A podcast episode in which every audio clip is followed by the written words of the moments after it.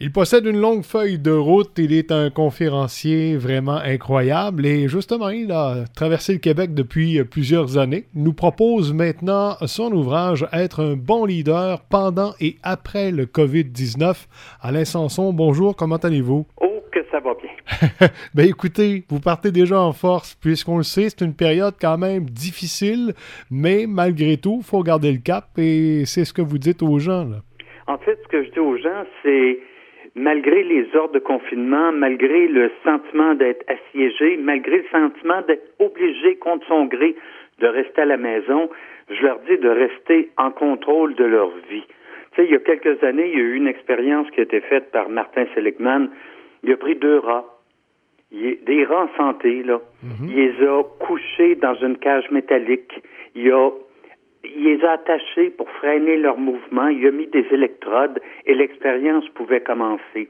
Et l'expérience était simple, de façon aléatoire, il mettait le courant électrique sur la grille. Et euh, ben, les rats n'aimaient pas ça. Sauf que un des rats, qu'on va appeler le rat chanceux, réalise à un moment donné que quand il tire la patte droite arrière, euh, il pèse sur un commutateur, puis il ferme le courant pour non seulement pour lui, pour son chum aussi. Mhm. Et ça, les rats, ça apprend très vite. Fait qu'il dit, OK, la prochaine fois qu'il y a du courant, j'étire la patte. L'expérience se poursuit pendant un petit bout de temps, et au bout de 2h30, on remet les rats dans leur cage. Donc, il n'y a pas un rat qui a eu le même courant électrique, sauf que leur vie prend des directions différentes rendues là. Celui qui avait accès au commutateur, mais qui n'a pas eu plus de courant, lui, reprend sa vie normale. Il fait de la roue, il mange, il baise. L'autre, on dirait que son pelage a été passé dans la graisse et euh, il n'y a pas d'appétit, puis c'est pas rare qu'il décède au bout de deux semaines. Hmm. Et ce que les expérimentateurs ont conclu, c'est que c'était pas l'électricité qui avait provoqué le décès, c'était le sentiment d'avoir perdu le contrôle. Alors, dites-vous pas, on m'a obligé à être confiné à la maison. Dites-vous, j'ai choisi d'être confiné pour que cet enfer-là dure le moins longtemps possible. Hmm. Reprenez les commandes de votre vie, même si vous êtes pogné chez vous. Oui. Et cette période-là, vous l'amenez bien, là, parce que du même coup, ça nous oblige à réfléchir, bien sûr, à penser, à revoir notre façon de faire, notre façon de vivre, notre interaction avec les autres aussi, en tout cas en ce moment, euh, c'est, on sait qu'il y aura un avant, un pendant et un après COVID, comme vous le dites. Euh, avez-vous l'impression qu'on, que comme être humain, on va avancer, on va agir vraiment différemment et surtout, justement, être capable de, poursuivre, économiquement parlant, de reprendre nos activités, mais de façon différente dans le futur?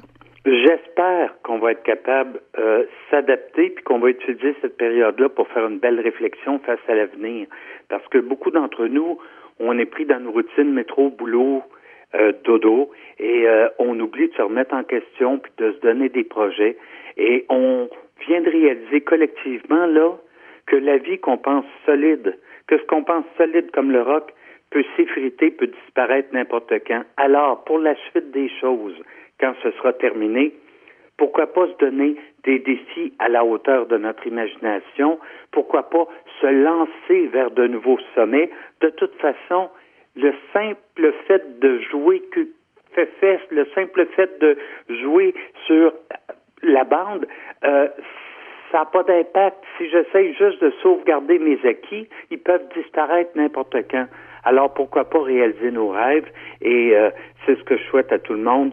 Euh, au retour de cette crise. Bon, on parle souvent du pouvoir de s'adapter. L'être humain, justement, on a vécu, hein, si on recule dans le passé avec beaucoup de choses, on a l'impression qu'encore aujourd'hui, et peut-être encore plus qu'avant, on sera davantage nombreux à passer au travers de cette crise? J'ai l'impression qu'on va être nombreux. Euh, certains vivent un stress financier énorme. Certains se demandent est-ce que mon employeur va encore exister? C'est des questions normales, c'est normal de se les poser, mais il faut également que euh, j'envoie un petit message aux employeurs parce que beaucoup d'employeurs euh, vont se dire, quand ça va reprendre, peut-être dans sept, huit semaines, vont se dire, bon, ils ont eu sept semaines de congé, ils sont en pleine forme, je vais tirer le maximum d'eux autres, mais c'est pas cette semaine confinée à la maison qui vont faire en sorte que les employés reviennent en pleine, pleine forme. Hmm. Il y en a qui vont avoir des soucis financiers. Il y en a peut-être que le fait d'être avec leur conjoint, leur conjointe 24 heures par jour, ça va avoir eu des impacts négatifs sur la relation. Faut pas se fier que ces gens-là sont en vacances. Faut se dire qu'ils sont en reconstruction et faut, en tant qu'employeur, les accueillir en leur offrant un contexte qui va, qui va faire qu'à nouveau, ils vont avoir l'impression de se réaliser et d'aller plus loin. C'est, l'objectif des boss présentement. Ça devrait l'être au moins. Euh, qu'est-ce que je vais faire pour qu'ils soient contents d'être de retour?